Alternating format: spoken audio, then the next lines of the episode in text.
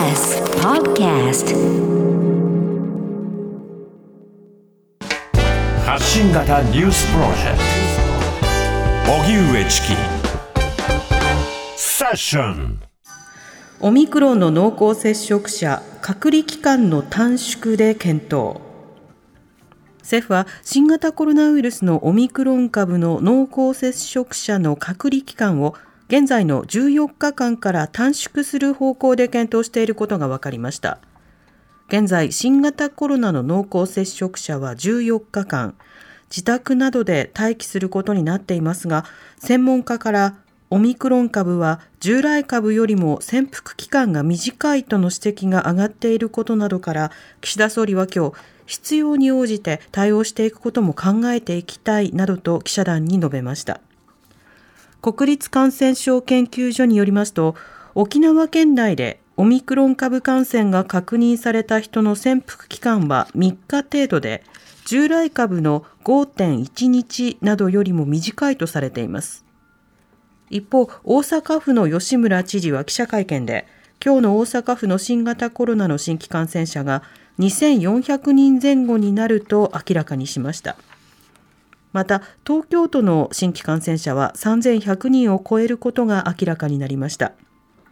東京都は今日午後モニタリング会議を開き感染状況の警戒レベルについて1段階引き上げる方針です。世界の感染者1週間で1500万人。WHO 世界保健機関は12日。今月9日までの1週間世界で確認された新型コロナウイルスの新規感染者は前の週から55%増え、1500万人を超えたことを明らかにしました。テドロス事務局長は、急増はオミクロン株によるもので、ほぼすべての国でデルタ株に代わって主流になりつつあるとしています。一方、死者の数は去年10月の水準と変わっておらず、テドロス氏はオミクロン株がデルタ株より重症化リスクが低いとみられることなどを理由として挙げましたが特にワクチンの未接種者にとって危険であることに変わりはないと警戒を呼びかけています。そのような中、イギリスのジョンソン首相がおととし新型コロナの感染対策として行われていたロックダウンの期間に首相官邸で飲酒を伴うパーティーに参加していたことを認め謝罪しました。ジョンソン首相はパーティーに参加した理由は官邸スタッフへの慰労でおよそ25分間出席したと述べた上で仕事の一環としての会合と認識していたと釈明しました。来週から通常国会、入管法改正案、再提出見送りへ。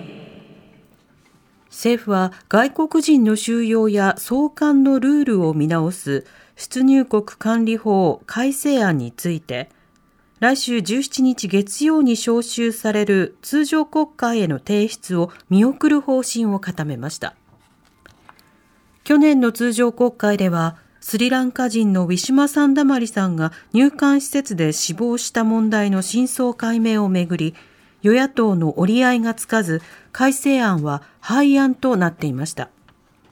また、木原官房副長官は衆議院議員運営委員会の理事会に出席し、通常国会に政府が提出する予定の新規法案は58本になると伝えました。子ども家庭庁の設置法案や経済安全保障推進法案などが含まれています。そのような中、国民民主党は今日、小池都知事が特別顧問を務める地域政党、都民ファーストの会との合同勉強会を開催。夏の参院選での連携を視野に関係を強める狙いがあるとみられます。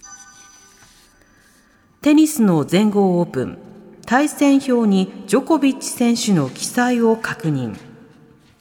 新型コロナウイルスのワクチン接種を受けていないとして、オーストラリアへの一時入国が拒否され、テニスの全豪オープン出場が不透明な状況となっていたジョコビッチ選手ですが、先ほど発表された対戦表に名前がエントリーされていることが確認されました。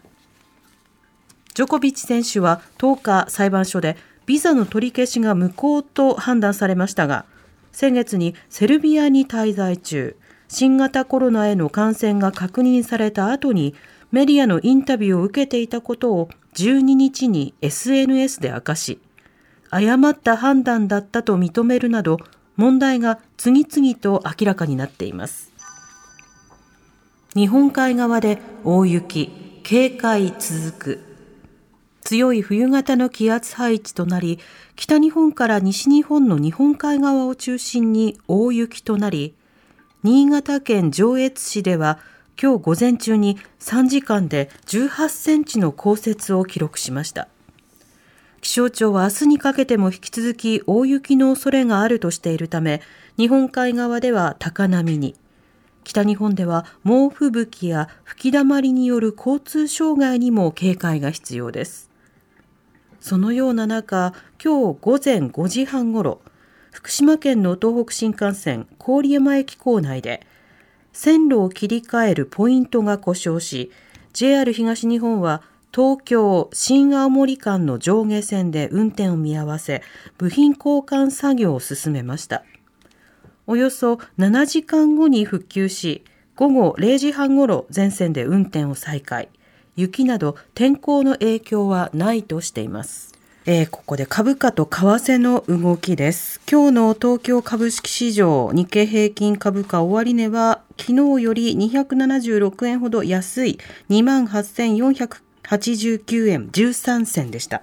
一方、東京外国為替市場円相場は午後4時現在、1ドル114円62銭から63銭で取引されています。荻上チキ。